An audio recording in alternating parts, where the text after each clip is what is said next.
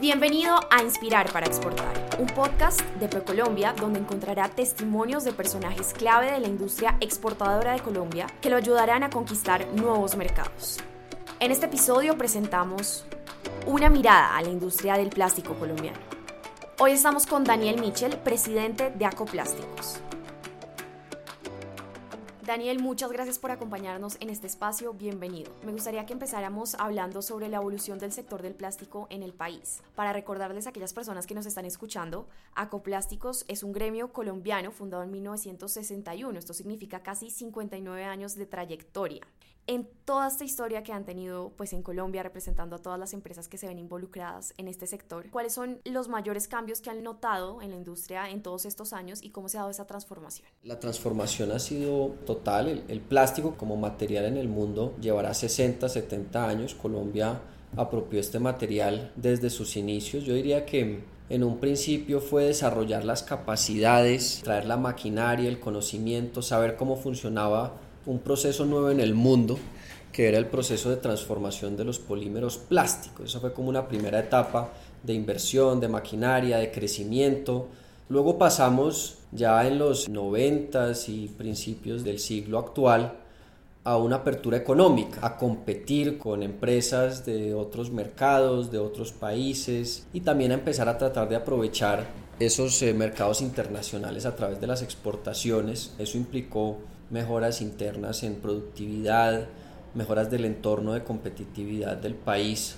Entonces ha sido un proceso también de modernización en las últimas dos, tres décadas muy acelerado, de tener las últimas tecnologías, la maquinaria de, de, vanguardia, el personal capacitado para estos fines. Y diría que más recientemente el gran reto de la industria es la sostenibilidad, la economía circular, todos estos desafíos que tenemos de hacer de una industria plástica sostenible que mm, de alguna manera evite el mal desperdicio de los productos, sino por el contrario, que se reincorporen esos productos otra vez al aparato productivo. Podríamos entonces resaltar tres grandes momentos de transformación del sector. El primero fue el acercamiento a todos los procesos, los materiales, la maquinaria que se necesitaba en el país. Luego una fase de modernización que le apostaba a la competitividad, sobre todo internacional. Y la de hoy, que es la sostenibilidad, como lo mencionabas.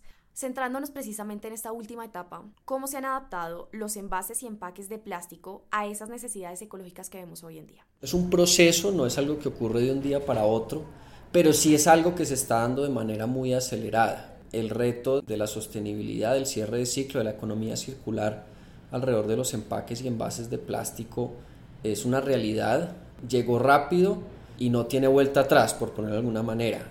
No, no, no percibimos en el futuro algo que sea diferente a una economía circular de los plásticos y en particular de esos plásticos que tienen, dijéramos, un uso más corto, como pueden ser los empaques, los envases, los cubiertos. Entonces, ¿cuáles son como esas transformaciones que se están dando y se tienen que dar? Pues lo primero es el ecodiseño de los, de los mismos empaques o envases. En ecodiseño hay factores como las diferentes capas que tienen los productos, los colores que utilizan, las tintas que utilizan, los materiales que utilizan. Entonces realmente ha sido un proceso muy corto de aprendizaje, pero vemos por ejemplo un incremento sustancial en las inversiones en, maquinaria para reciclaje, en nueva maquinaria para mejorar el diseño de los productos, en nuevas tecnologías. Entonces realmente vemos con buenos ojos que es una industria que se está transformando muy rápidamente. Sin duda, un punto clave también ha sido la normatividad ambiental. ¿Cuál ha sido su papel en las regulaciones actuales? Pues esto ha sido un, proceso que está en marcha. Todavía no tenemos todo el, paquete normativo para efectivamente avanzar hacia la economía circular de los plásticos. Yo diría que la norma más importante que ha sido expedida, al menos en los últimos años, que busca promover el reciclaje y la economía circular de los plásticos, entre otros materiales, es la resolución 1407-2018 que establece lo que se conoce como el esquema de responsabilidad extendida del productor para empaques y envases. Eso básicamente lo que dice es que si yo soy una empresa que pone en el mercado un producto que está empacado o envasado, tengo que formar un plan de gestión, ya sea individual o colectivo, y demostrar que estoy cumpliendo unas metas de reciclaje que van a 30% en 2030. Entonces básicamente lo que ha hecho es un poco despertar a, a toda la cadena, desde la materia prima, el fabricante del empaque, el envase y la marca, los ha sentado, los ha puesto a invertir, a pensar en proyectos de reciclaje, rutas de recolección, entre otros, y estamos empezando a ver unos resultados interesantes con unas buenas inversiones en ese frente. Existen algunos proyectos que están en discusión referente específicamente a algunos productos conocidos como plásticos de un solo uso. Todavía no tenemos una norma de esa naturaleza, con excepción de un par de normas locales, y hay algunos aspectos normativos en los cuales el gobierno está trabajando que también son indispensables para avanzar en la economía circular, que es por ejemplo el esquema tarifario del aseo. También buscar tener algunos beneficios tributarios para emprendimientos de economía circular, reciclaje, buscar mayores inversiones a través, por ejemplo, de obras por impuestos, de equipos que permitan separar residuos antes del relleno sanitarios, buscar más desarrollos, por ejemplo, en, esquemas conocidos pues en inglés como waste to energy, que es convertir los residuos en energía de una manera controlada, como digo, o sea, la, regulación nosotros la vemos como necesaria para acelerar ese proceso de economía circular. En el caso de los plásticos, tenemos unos avances, por ejemplo, responsabilidad extendida del productor para empaques y envases, y un debate que se está dando bastante nutrido de todos los elementos que faltan para ya tener una regulación sólida y robusta que nos permita avanzar muy rápido en esas tasas de reciclaje. Otro tema en el que no solo ustedes, digamos, han puesto el foco de atención, sino también el Ministerio de Comercio, Industria y Turismo, ProColombia, es el aprovechamiento de los acuerdos comerciales vigentes. A propósito de esto, ¿cuál sería un consejo para esos empresarios que quieren llegar a nuevos mercados?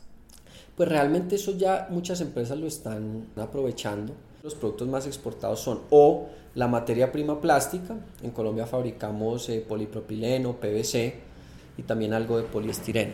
Y en la industria convertidora del plástico, pues lo que se exportan fundamentalmente son películas y también hay casos muy exitosos en eh, producto final, producto institucional y también telas vinílicas, por ejemplo, para, para tapetes, para sillas, para lo utilizan mucho, por ejemplo, en los buses, en eh, los aeropuertos. Entonces, una gran diversidad de productos, pero lo que los diferencia es el valor agregado. Ahora, en cuanto a las recomendaciones, pues tratar de anticiparse esas tendencias que son una realidad en economía circular y ofrecer productos de mayor valor agregado que respondan a esas necesidades que están teniendo los clientes, los consumidores y las diferentes marcas en todo el mundo. Así llegamos al final de este episodio junto a nuestro invitado especial Daniel Mitchell, presidente de Acoplásticos.